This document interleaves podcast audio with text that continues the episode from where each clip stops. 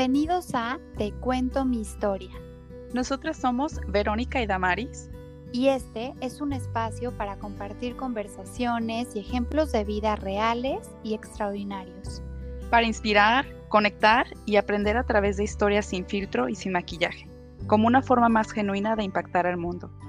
Esperemos lo disfruten tanto como nosotras y que cada episodio les deje algo positivo.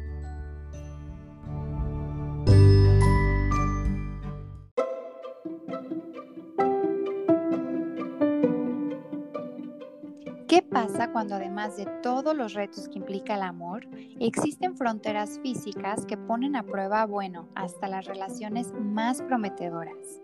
¿Será que se puede lograr sobrevivir a distancia? ¿Existen en la vida real las historias de éxito? Yo he escuchado que ahora está de moda una app que se llama Tinder Passport, donde puedes conocer personas de distintas partes del mundo de forma virtual. La pregunta es, ¿y si nos toca encontrar el amor, ¿Te mudarías a otro país? ¿Sabes todo lo que esto involucra? ¿Y qué estás dispuesto a dejar por amor? Y es que de por sí nos complicamos muchísimo en temas del amor. No imagino los retos adicionales que ahora involucra cuando hay tierra de por medio. ¿Qué será lo que realmente pasa detrás de tantas historias llenas de intensidad? ¿Será que es tan fácil o tan difícil como suena? El día de hoy tenemos una invitada que nos lleva a reflexionar sobre las distancias, que son cada vez más cortas en temas de amor, los retos y renuncias que le tocó vivir y las herramientas que le acompañaron en el camino.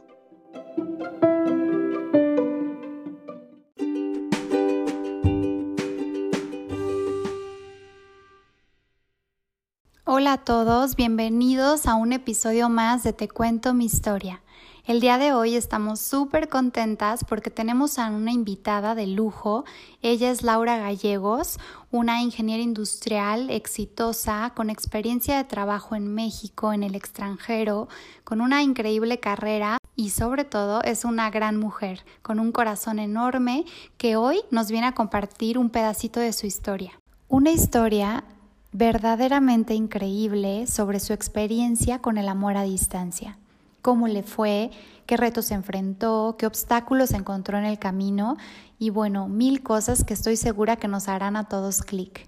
Bienvenida, Lau. Lau, bienvenida, qué gusto tenerte con nosotros. Hola chicas, muchas gracias por invitarme. Platícanos un poquito de ti. Bueno, tengo ya algo así como ocho años intermitentes, es parte de la historia, yo creo, viviendo en Bélgica. Qué padre, Lau. Oye, y este, ¿ahorita qué te dedicas? ¿Estás ¿Trabajas? ¿Estás de casa? ¿Qué haces? Eh, bueno, yo trabajo en una aerolínea en, en Bélgica, en Bruselas, pero bueno, ahorita con toda la pandemia, ustedes saben que la situación es bastante complicada para las aerolíneas. Eh, entonces estoy trabajando de manera parcial en, mi casa y, y, cuando es necesario, pues trabajo en el aeropuerto. Ah, va. Pues yo creo que muchas empresas están así, ¿verdad? Como en esta nueva modalidad parcial. Sí, sí bueno, sí, es, es, complicado, pero pues es lo que hay y lo más importante es que todos nos cuidemos y seguramente poco a poco las cosas van a ir volviendo a la normalidad. Esperemos. Sí, que así sea. Oye, bueno, como ya lo dijimos en la introducción, Laura viene a contarnos su historia de amor. Así que, la, por el principio, cuéntanos, ¿cómo comenzó todo? Bueno, eh, igual a lo mejor debería de empezar aclarando que yo les voy a platicar la historia de cómo yo conocí, creo yo, al hombre que, que yo necesitaba eh, del otro lado del mundo, literal. Eh, pero no es a lo mejor una historia de cómo, cómo ser feliz y cómo tener una pareja ideal y cómo mantener una relación, porque en realidad el tiempo que nosotros llevamos de relación no es tanto. Pero bueno, yo les voy a platicar cómo fue mi historia, cómo lo conocí y, qué fue lo que tuve que vivir para, para cruzar el charco y encontrarme con el que yo creo que es el amor de mi vida. A lo mejor, a lo mejor les voy a platicar un poquito eh, atrás de cómo yo llegué aquí. Eh, bueno, yo eh, terminé la universidad y decidí que yo quería estudiar una maestría. Yo soy de Guadalajara, vivo en Guadalajara y quería estudiar una maestría en el extranjero. Me tomó más o menos un año hacer todo el proceso de aplicación en las universidades y yo me fui a hacer una maestría a Francia. Eh, estuve en Francia más o menos un año haciendo mi maestría y fue una experiencia muy bonita. Y bueno, a lo mejor como parte del contexto, yo en Francia tuve otro novio, un novio francés, eh, que fue parte de, pues, de la experiencia, del intercambio. Y la verdad es que fue un novio del que sí estuve, no diría que fue amor, pero sí, sí estuve enamorada. Eh, pero fue una relación donde yo eh, me di cuenta Ah, cuando pasaron algunos meses, que no voy a decir que él era una mala persona, pero sí creo que me di cuenta que fuimos criados con valores diferentes. Pero yo estaba tan enamorada en ese entonces que aunque yo sabía que, que quizá no era la persona correcta para mí, me costaba mucho trabajo dejarlo. Eh, pasó el tiempo, yo terminé mi maestría y yo decido que me quiero quedar en Europa para encontrar un trabajo. Eh, creo yo que en ese entonces yo pensé que encontrar un trabajo en Europa o trabajar en Europa iba a agregarle mucho valor a mi currículum cuando yo regresara a México. Entonces yo me aferré a la idea de que yo quería encontrar un trabajo en Europa. Em, entonces, bueno, el destino me llevó a encontrar un trabajo en Bélgica y creo que fue muy bueno porque eso me ayudó a tomar la decisión de que si yo bien sabía que, no estaba con la persona correcta y además me iba a mover de ciudad, era como el momento preciso para, pues, para terminar la relación. Claro. Y con todo el dolor de mi corazón eh, y como con muchísimo trabajo mental, eh, yo, yo terminé esa relación que tenía en Francia y, y pues comencé una nueva vida en Bélgica. Em, la verdad es que fue difícil porque fue de esas relaciones que pues no, no la superaba tan fácil.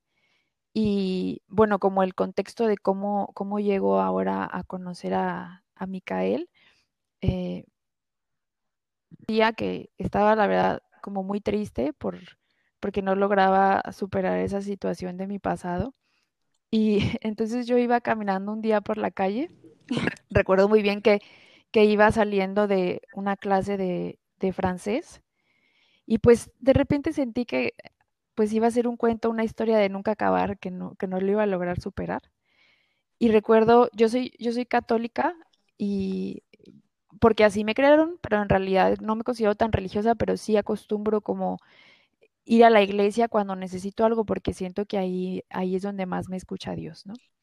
Entonces yo iba pasando por una iglesia y entonces como me sentía triste entré a esta iglesia me acuerdo muy bien que había una, una imagen de Santa Rita en la entrada, que yo no conocía la historia de Santa Rita, ahora sí la conozco, pero bueno, yo sentí que había que pedirle a Santa Rita porque era la que estaba en la entrada, ¿no? Entonces, yo recuerdo que me senté eh, enfrente de esa imagen y, y pues yo como que hablé con Dios y le pedí que, mm, pues que si no me iba a mandar a la persona correcta, no me la mandara. No me mandara a nadie. Porque la verdad es que yo había sido como una mujer muy independiente, muy luchona, muy echada para adelante y era muy feliz antes de mi vida de haber tenido a alguien. Entonces, pues yo lo que le pedí es, si no me vas a mandar a nadie, si no me vas a mandar a nadie bueno, a la persona correcta, déjame como estaba antes y yo sé que eventualmente voy a salir de esta situación pero por favor, si me mandas a alguien, que sea la persona correcta para mí. Entonces, cuando yo estaba pidiendo eso, em, pues me cayó como un 20 importante en mi vida, que yo creo que fue lo que me hizo buscar desde ese entonces a la persona correcta. Porque me di cuenta que yo estaba pidiéndole a Dios que me mandara a esa persona, pero ni yo sabía, ni yo había pensado cómo era el hombre que yo necesitaba. Yo lo pedía, pero no sabía cómo era. Entonces, lo que hice fue que tomé un cuaderno que traía en mi mochila y entonces hice una tabla, porque yo la verdad es que soy muy estructurada. entonces hice una tabla que tenía dos columnas y en la columna de la izquierda mi columna decía lo que no quiero y la columna derecha decía lo que, lo que yo necesito.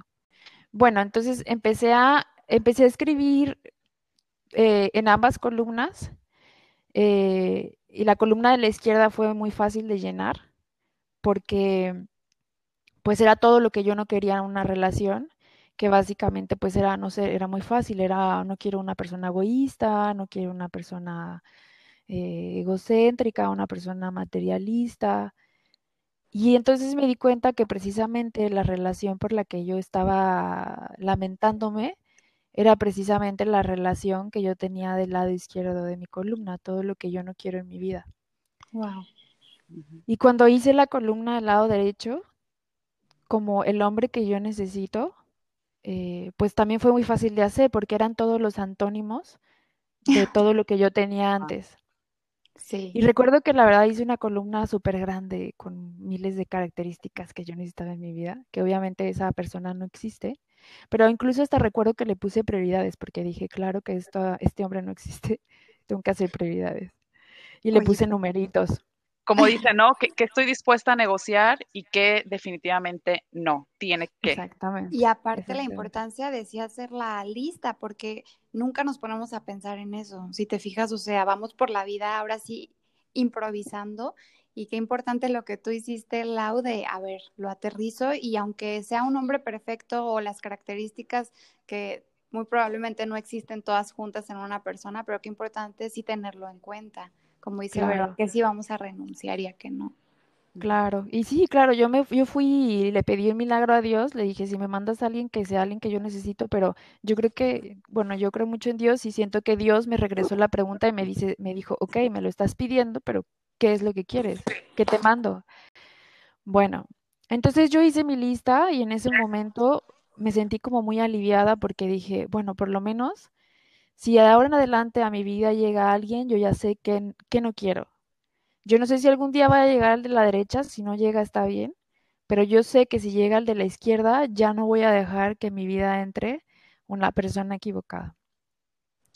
Y bueno, entonces yo salí ese día, guardé mi papelito, mi hojita, y, y bueno, seguí mi vida adelante. La verdad es que tuve muchísima suerte porque en mi trabajo me dieron una promoción con un proyecto muy importante y entonces empecé a viajar mucho por Europa y eh, me la vivía viviendo en hoteles y, bueno, viajaba todo el tiempo. Entonces, eso me ayudó mucho como a tratar de superar esa relación.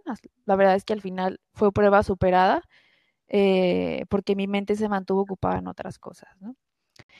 Pasan algo así como seis meses y yo estaba en esta vida de viajar y platicando con una amiga, eh, yo le decía que me parecía difícil la vida en Bélgica eh, por la parte social, porque como ya viajaba muchísimo, me era muy difícil hacer amigos y conocer gente, porque en realidad yo casi no estaba en Bélgica. Entonces, eh, bueno, ella me, me invita a una reunión de unos amigos de su novio. Me dijo, pues para que conozcas gente, te invito a esta reunión. Mi intención no era conocer a un novio ni nada, pues era solamente hacer amigos. Y ahí conocí a Micael en una de estas reuniones. Eh, bueno, la verdad es que Micael, desde que lo conocí, lo primero que a mí me dio la impresión de que era una persona que tenía un súper corazón. Me pareció que era un chico súper noble, que era precisamente todo lo contrario de lo que yo había vivido antes. Bueno, y nosotros empezamos a salir eh, y empezamos una relación que fue una historia totalmente diferente. Eh, pues era una relación mucho más centrada, mucho más aterrizada. Eh, Micael se volvió pues como mi mano derecha, eh, mi soporte en todo lo que yo hacía en Bélgica, la vida que estaba haciendo en Bélgica. Eh, mucho más tranquila. Nosotros somos totalmente diferentes, entonces era un complemento perfecto. Em, la verdad es que fue una relación muy bonita. Em, el punto estuvo en que después de más o menos, un poquito a lo mejor más de un año de relación, eh, mi trabajo me empezó a, pues a cansar y, y, me empecé a sentir un poco infeliz con el trabajo que yo tenía, no me sentía completa ya y no me sentía llena con el trabajo.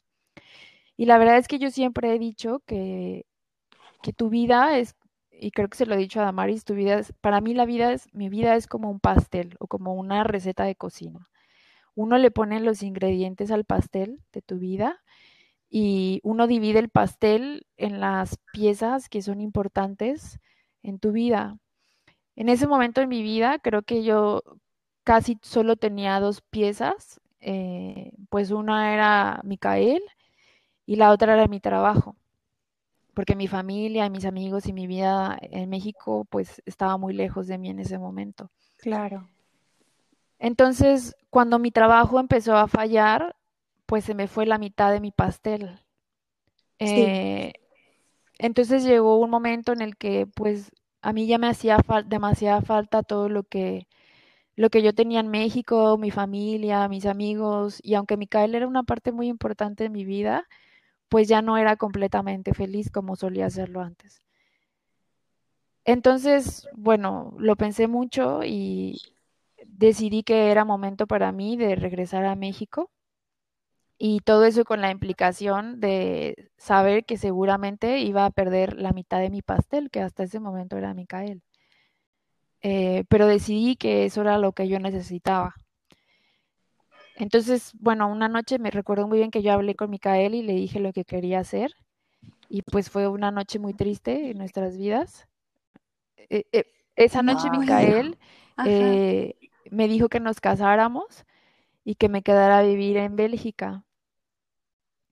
Claro. Y, bueno, fue para mí, sí, sí fue muy, muy choqueante y no fue una propuesta como la que todo el mundo soñaba, porque fue una propuesta en medio del drama. Eh, y bueno, sí fue, fue un shock, pero pues yo en ese momento no estaba lista para hacerlo, ni para quedarme solamente porque me habían, me lo habían propuesto. Yo necesitaba de verdad regresar. Y así lo decidí y lo platicamos y creo que los dos decidimos que era lo mejor. Y Micael, que es una persona muy amable, eh, me ayudó a, en el proceso de regresar a México porque ahora había que cerrar un montón de procesos en Bélgica, de eh, cuentas de banco y registros nacionales. Ah, es todo un proceso. Es más difícil yo creo que regresar que llegar. Y él me ayudó a cerrar todo a excepción de un proceso que era mi declaración de impuestos en Bélgica, que la tenía que hacer hasta el próximo año. No la podía hacer en el momento en que yo me iba. Micael es contador, me dijo, aunque nosotros terminemos, porque va a ser muy difícil para ti ya resolver esto estando en México, yo lo puedo hacer por ti. Entonces, incluso le dejé una carta notariada donde yo lo autorizaba a hacer mi declaración del próximo año. Y bueno, eso fue el único el único, la única parte que quedó abierta en mi vida cuando yo me fui a México. Y regresé a México en, un enero, fui, me fui para, no es cierto, en una Navidad, eh, regresé a México y pues la verdad es que fui muy feliz de regresar porque tenía muchos años fuera del país y fue a ver a mi familia de nuevo y fue empezar de nuevo.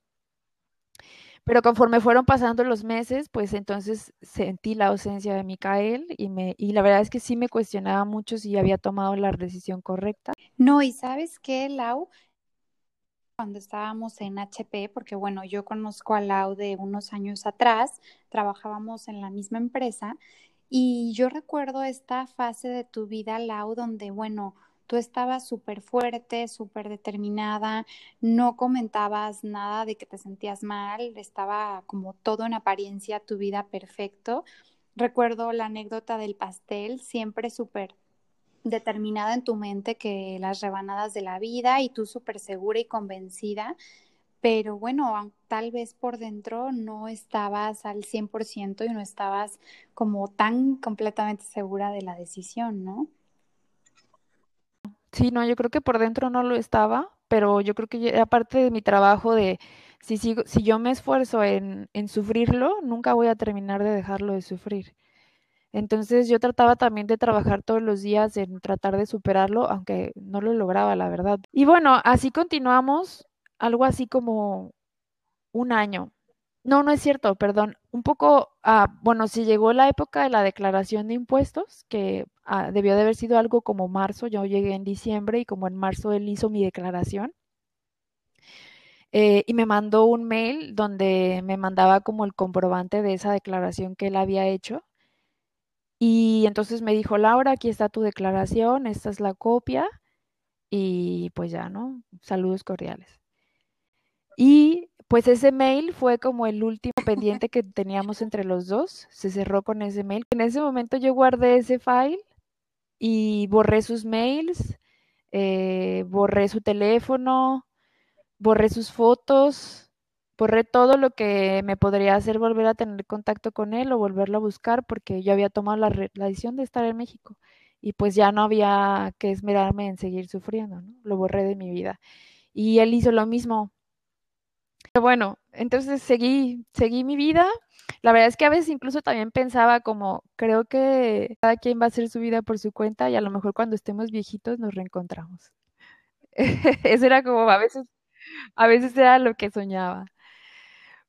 Pero bueno, pasó justamente un año después de ese cierre de ese ciclo y pues un día me despierto y checo mi celular y veo en mi correo electrónico un, un mail de él después de un año donde yo ya, pues me imaginaba que seguramente a lo mejor él ya estaba con alguien más y había seguido con su vida y no tenía ni idea de qué había pasado con él. Veo ese mail que se me hizo la piel chinita, lo recuerdo también muy bien. Y mm, bueno, lo abro y era un mail donde decía que había habido un problema con mi declaración del año anterior. Había como el gobierno de Bélgica, Hacienda de Bélgica, estaba pidiendo una aclaración de pues cierta parte de la declaración y necesitaban unos documentos y como él había firmado eh, como mi declaración y era como mi apoderado legal, si él no entregaba en un rango de 15 días o algo así esa documentación, pues a él iban lo iban a multar en el gobierno de Bélgica. Entonces él me dijo, me da mucha pena volverte a buscar, yo sé que, que nos comprometimos a no volvernos a buscar, pero pues tengo que buscarte porque si no me van a multar. Entonces, bueno, me dio mucha pena y, yo busqué la documentación que me pidió y se la mandé y estuvimos en contacto un par de semanas hasta que el problema se resolvió. Y entonces volvimos a tener contacto. Ahí se volvió a abrir la puerta entre nosotros después de un año de no haber tenido contacto para nada. Y bueno, nos volvimos a preguntar como, ¿y qué estás haciendo? ¿Y qué ha sido tu vida? ¿Y estás con alguien más? Y pues los dos llegamos a la conclusión de que no, que ninguno de los dos nos habríamos logrado superar, que los dos seguíamos queriendo estar el uno con el otro. Oye, ¿y qué sentiste? ¿Qué sentiste cuando te dijo, sabes qué? No, no hice vida y sí, sigo sin superar. Pues la verdad es que sentí alivio porque yo un año y medio había sentido lo mismo. Entonces, bueno, fue, fue como alivio de, ay, tampoco está con nadie. Eh, a lo mejor fue egoísta, pero pues yo como no lo había superado, este, sentí bien de, no sé, a lo mejor era como la esperanza que todavía seguía en mi corazón de que todavía era posible, pues. Y, y bueno, empezamos otra vez una relación a distancia eh, y debo de decir que pues ustedes me conocen también y como lo digo, yo soy súper estructurada y súper planeada. Esta vez no había ningún plan y yo me sentía como haciendo la locura porque pues no me quedaba claro a dónde íbamos, eh, ni cuál era el plan, ni, ni si íbamos a lograr estar juntos, no sabía nada. Solamente dije sí, ok, hay que intentarlo, pero todavía no sabía hacia dónde íbamos a movernos, hacia dónde iba a ir esto, o si iba a ser una relación de Skype cuánto tiempo, o, qué iba a pasar. Incluso la verdad es que no le dije a nadie, no le dije a ningún amigo, no le dije a ningún familiar, o sea, yo tenía un novio por internet y, nadie lo sabía, porque yo sabía que la primera pregunta me, me iba a ser, ¿y cuál es el plan? Y yo no sabía cuál era el plan. Yo me estaba dejando llevar y no sabía qué iba a pasar. Y incluso me daba vergüenza. Y bueno, eh, así continuábamos unos meses hasta que, bueno, él habló conmigo y me dijo, ¿sabes qué? O sea, yo no regresé contigo para que seas mi novia de WhatsApp. Yo no, yo no me pienso quedar aquí en videoconferencia más tiempo, pues. O sea, necesito empezar a ver qué vamos a hacer juntos. Entonces, bueno, yo me acuerdo que ese día que me dijo, pues estamos a empezar, qué vamos a hacer juntos, le dije, a ver, necesito, yo otra vez pensé en mis tablas y mis planes, ¿no? Le dije, necesito pensar, necesito como aterrizar, dame un par de días para pensar. Entonces, y yo dije, necesito a Santa Rita. Me metí, me metí a Google y busqué este, iglesias donde está Santa Rita en Guadalajara. Y busqué una iglesia en el centro y tenía mi papel que había hecho con la tabla de lo que quiero y lo que no quiero, me lo llevé a Guadalajara. Creo que fue lo único que no tiré de Micael. Y me fui con mi papel y fui a ver a Santa Rita. No sé qué iglesia será en el centro. Voy a, voy a, no me acuerdo qué, iglesia fue, pero fui a dar una iglesia en el centro porque yo necesitaba buscar de nuevo Santa Rita. Y fui y me senté otra vez enfrente de Santa Rita con mi papel, eh, con lo que yo necesito en un hombre, y lo leí otra vez y dije, claro, Micael es esa persona. No, y sabes qué, o sea, qué gozo, Lau, escucharte hablar así yo sé que tú eres una de las personas más estructuradas, más responsables, con la ingeniería metida ahora sí en tu sangre. De hecho, tenemos un grupo de amigas y es de que siempre acudimos a Lau de que, Lau, da estructura a mi vida. O sea, tengo este problema, ¿qué hago? Y entonces ya Lau empieza, no, a ver, estás aquí, ta, ta, ta, vamos escribiendo pros y contras, línea del tiempo. Entonces, el hecho de escucharte, cómo disfrutaste improvisar, o sea, está genial. Que ahorita menciones, me dejé llevar y esta vez no había ningún plan.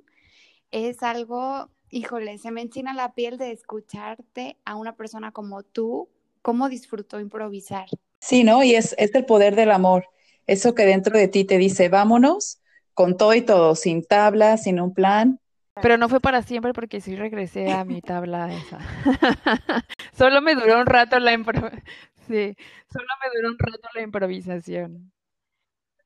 Pero bueno, entonces yo fui a leer ese día mi descripción del hombre que yo necesitaba y dije, claro, Micael definitivamente es el hombre que yo necesito y, y tengo que encontrar la manera de que estemos juntos. Y volví a pensar de nuevo en el pastel, en el pastel de mi vida y dije, Además, creo que el pastel de mi vida había sido el mismo pastel todo el tiempo, las mismas rebanadas y la misma receta. Y llegó el momento de pensar en volver a, en inventar mi propia receta del pastel, mi nueva receta, donde a lo mejor, pues Micael va a volver a ser una parte importante, a lo mejor mi familia ya va a tener otro lugar, mis amigos en México puede que tengan otro lugar. Y la historia tiene que ser a lo mejor totalmente diferente para que podamos estar juntos pero esta vez tengo que volver a hacer una historia desde cero. Y tengo que aceptarlo y tengo que abrirme a buscar opciones para volver a hacer una nueva receta de mi pastel. Y bueno, entonces esa noche o esa tarde yo decidí que, que sí, que iba a arriesgarme en la aventura de, de replantearme mi vida y de encontrar una solución. Y bueno, pues regresé con mi cara y le dije, sí, está bien, sí lo quiero hacer. Más o menos hice como eh, pues un mapping de cómo veía a lo mejor un plan de cómo podían funcionar las cosas. Y bueno, entonces decidimos en que en tres semanas, recuerdo muy bien algo así, tres semanas, cuatro semanas, Micael iba a ir a Guadalajara para, para comprometernos también digo, fue la segunda vez que me pidió matrimonio y tampoco fue como todo mundo se lo espera, porque en mi caso yo, yo, ya sabía que iba a venir a pedirme matrimonio, o sea, no, no iba a ser una sorpresa ni nada así, yo ya sabía que eso venía. Y además, pues fue como un córrele, avísale a todos, porque nadie ni siquiera sabía que yo tenía novio, mucho menos que me iba a casar. No, Lau, y yo me acuerdo que te dije, a ver, espérame poquito, pero tú tenías novio que no él era el muerto enterrado, que ya nunca jamás íbamos a hablar de él, el innombrable. Sí, sí, así literal. imagínate si a ti te sorprendió, pues a mi familia. Wow. Oye, Lau, ¿y cómo lo tomaron tus papás? ¿Te dijeron algo o cuál fue su reacción sabiendo que te iban a llevar de regreso? Pues creo que en realidad nunca le preguntaba a mis papás.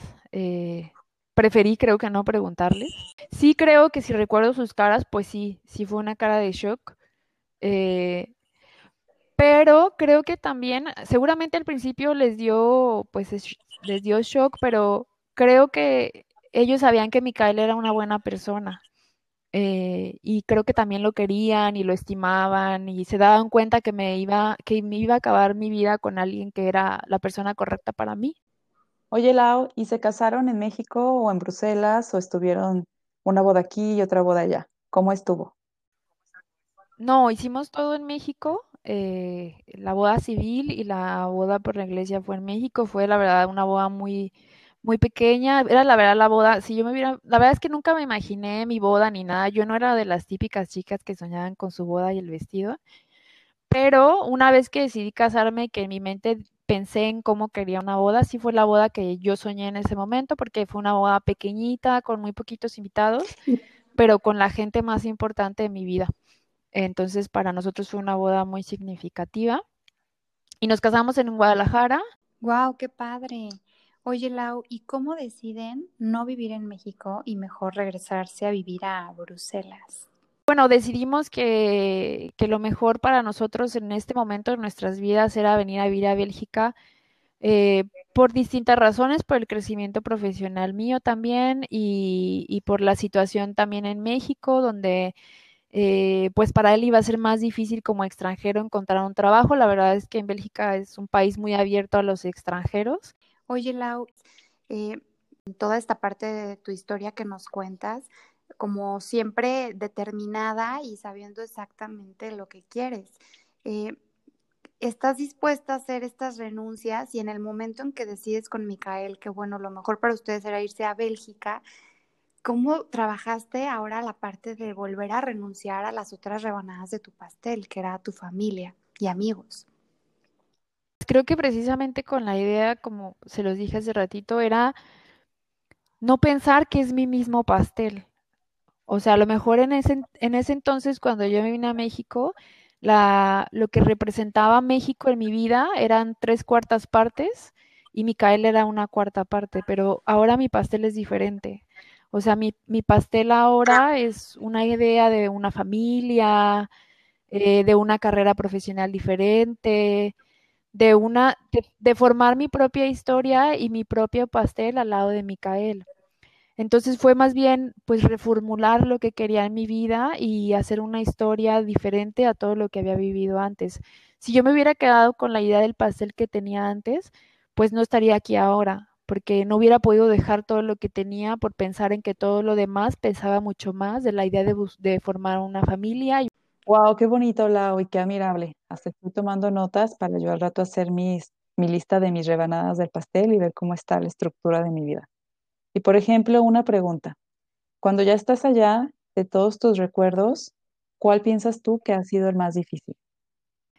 Pues la verdad es que fue empezar desde cero otra vez en muchos aspectos. Por ejemplo, desde el idioma, yo la verdad es que ya había aprendido bastante el idioma antes de irme, pero como lo dejé de practicar, pues se me olvidó bastante. Entonces fue volver a empezar otra vez a a recapitular con el idioma. En Bélgica se hablan dos, dos tres idiomas y casi que cuatro, eh, inglés, eh, alemán, francés eh, y neerlandés. Entonces, la comunicación es un tema importante con el cual cuando llegué me tuve que, que volver a enfrentar. Pues también el empezar desde cero a buscar un trabajo, porque yo tenía un trabajo que disfrutaba mucho en México ya y, y fue volver a, tocar puertas desde el principio. Eh, el, de todo, ¿no? El clima que es absolutamente diferente.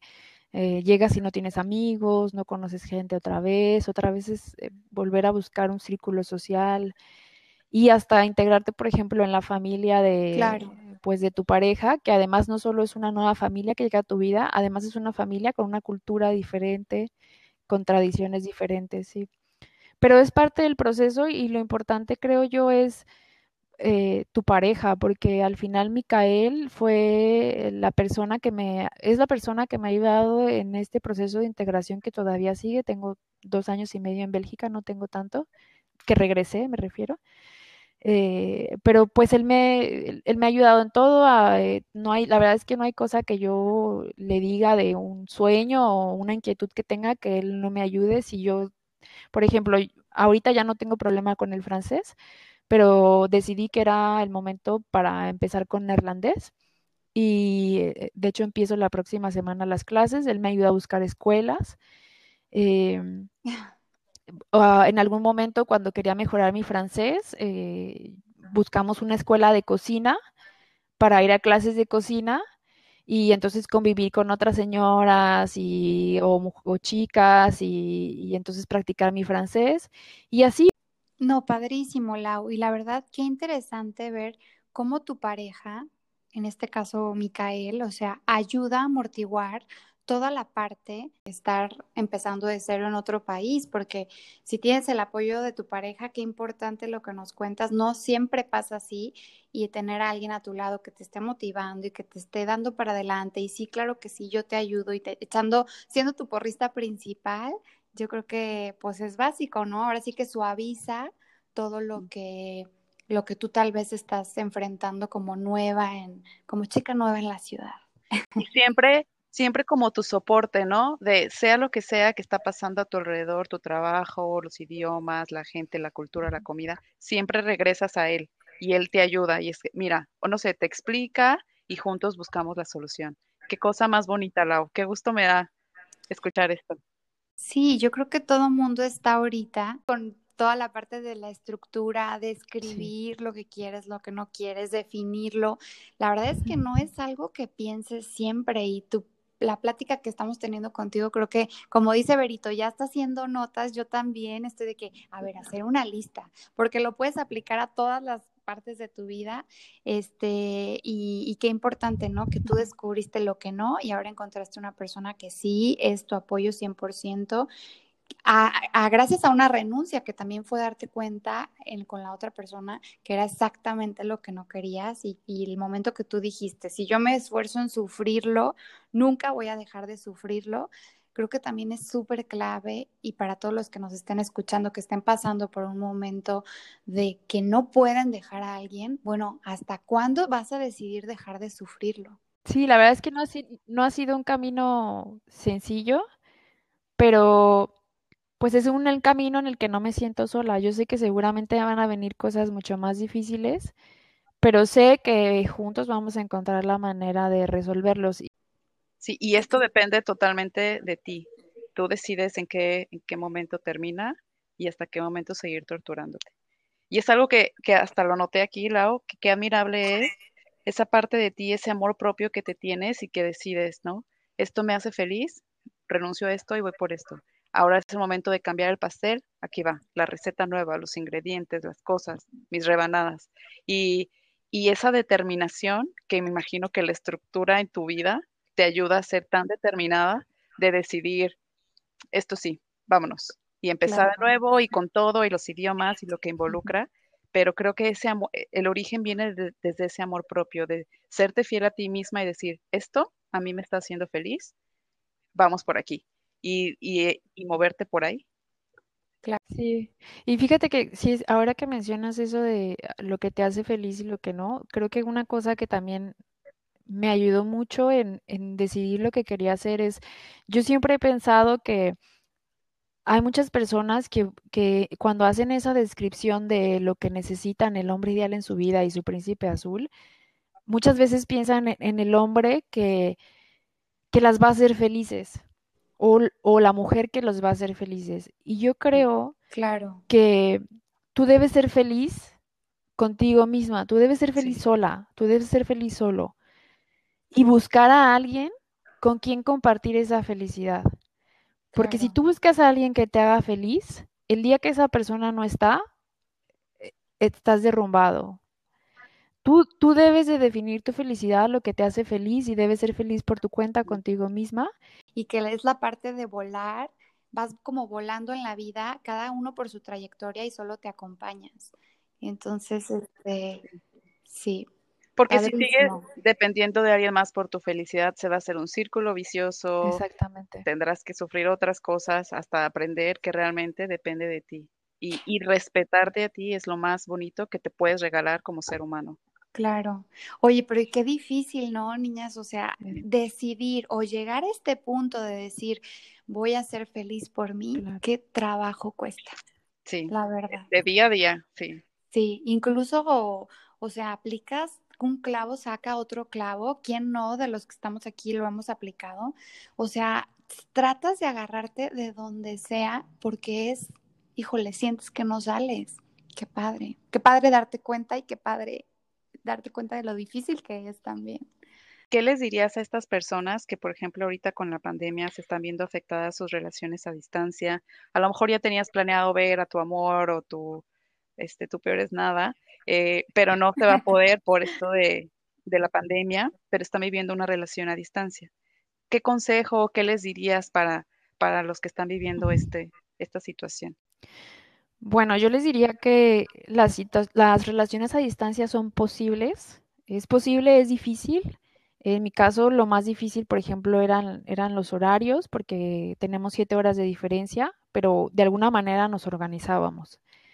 Pero todo el esfuerzo es posible siempre y cuando, creo, tengas un objetivo claro.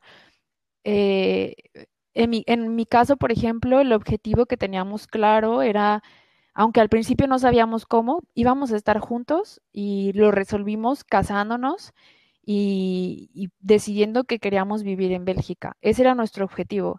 Y sabíamos que todo el esfuerzo de levantarnos de madrugada, de desvelarnos para platicar y todo el sufrimiento, porque la verdad sí es un sufrimiento de estar lejos, iba a valer la pena porque íbamos a cumplir una meta. Pero no es lo mismo si tú duras, eh, no sé, dos años, tres años, cuatro años, en una relación a distancia donde no tienes claro hacia dónde vas. Porque entonces todos tus esfuerzos pues van hacia ningún lado, ¿no? Y cuando no tienes bien claro a dónde vas, cualquier lugar al que llegues es correcto. Si llegas a la nada, es correcto. Si llegas a casarte, es correcto. Si nunca te casas y nunca vives con esa persona, es correcto. Entonces no te puedes quejar de que no vas a ningún lado porque no tienes claro qué es lo que quieres. Claro, ¿no? Y que la base sea el amor y no necesariamente que me quiera vivir a Europa y me voy a casar con el primer europeo que me encuentre ahorita. Sí, claro, que estés por los motivos correctos. No, y menos el me quiere ir a Europa, porque la gente piensa que venirse a vivir a Europa todo es hermoso y no, también tiene su lado difícil y a donde te vayas a vivir. O sea, si te vas a Estados Unidos, si te vas a, otra ciudad de México, todo tiene su lado difícil, así que que la motivación sea el amor verdadero y no irte a vivir el cuento de princesa. Sí, si no, bueno, todo se va por un tubo. De hecho, no tienes que mudarte a otro país, incluso mudándote a otra ciudad o a otro pueblito, como es mi caso. Bueno, el grado de dificultad 9.8, ¿no? Exacto. Te lo digo por experiencia. Y a mí me pasó lo mismo cuando me mudé para acá, para Estados Unidos con Benjamín. Eh, saber que es parte de y adaptarte, volver a empezar a ser amigos, conocer gente, entender que la cultura es diferente. El simple hecho, por ejemplo, de que en México nos damos el beso cuando nos saludamos y que aquí nada más es así, casi de tres metros, eh, para mí fue, son, son retos que nadie te cuenta y que tú dices, no, pues ya, ya voy a tener mi green card y lo que sea. No, la verdad es que nada es fácil toma su reto y, si, y como lo dice Laura, si estás estructurada, si tienes tu objetivo y viene con el motivo del amor, se puede, se sale de uno y llegan las cosas, sucede todo, pero... Claro. Y encontrar tu apoyo. Tal vez ahorita estamos hablando de la parte del amor y cómo nuestra pareja eh, se vuelve un soporte para ser nuestros porristas, pero si tú encuentras que tu soporte es otra cosa en tu vida, tu trabajo, tus amigas, tu familia o tu familiar que está en otro país, bueno, ese se vuelve ya tu, tu porrista, tú misma incluso, ¿no? Si te estás yendo a otro lugar a vivir solo, pero lo importante es como visualizarte en ese soporte, visualizar tu objetivo y, y digo, no perderlo de vista porque sí es difícil el día a día como dicen, ya sea en un pueblito aquí en México, en otro, o cruzando el charco o no cruzándolo, es difícil. Ay, Lau, pues no nos queda más que agradecerte por abrir tu corazón con nosotras, por una plática tan amena. Sabemos que estamos pasando por tiempos difíciles, la pandemia, la crisis, todo nos tiene vueltos locos y creo que es muy lindo estar empezando la mañana con una historia bonita, ¿no? Con una historia positiva, con una historia que nos desconecte tal vez un poquito de los problemas que estamos enfrentando todos eh, los mexicanos y todas las personas en el mundo. Entonces, qué padre que mm, todo lo que nos contaste, ahora sí que nos llevamos tarea. Muchas gracias y este, bueno, estamos encantadas con tu historia de amor, amor y de lucha y de todo. Sí, tuvo un poco de todo. Muchas gracias a ustedes. La verdad es que la pasé bien contando contando mi historia y pues ojalá que a alguien le sirva. No creo que sea una muestra de nada, pero fue lo que yo hice y fue como yo pues yo decidí. Nada más agradecerte, Lau, por tu tiempo, por venir a contarnos tu historia. Yo personalmente me siento muy contenta de haberla escuchado, me llevo tarea que sé que me va a ayudar a estructurar mi vida. Y nada, eres bienvenida siempre. Aquí te esperamos, esperamos a Micaela algún día. Quedamos encantadas con su historia, muchas gracias. Y muchas gracias a la audiencia por escucharnos. No se pierdan nuestro próximo episodio. Así es, nos vemos la siguiente semana. Les mandamos un abrazo de lechuguita, mucho amor y mucha luz. Besos. Chao.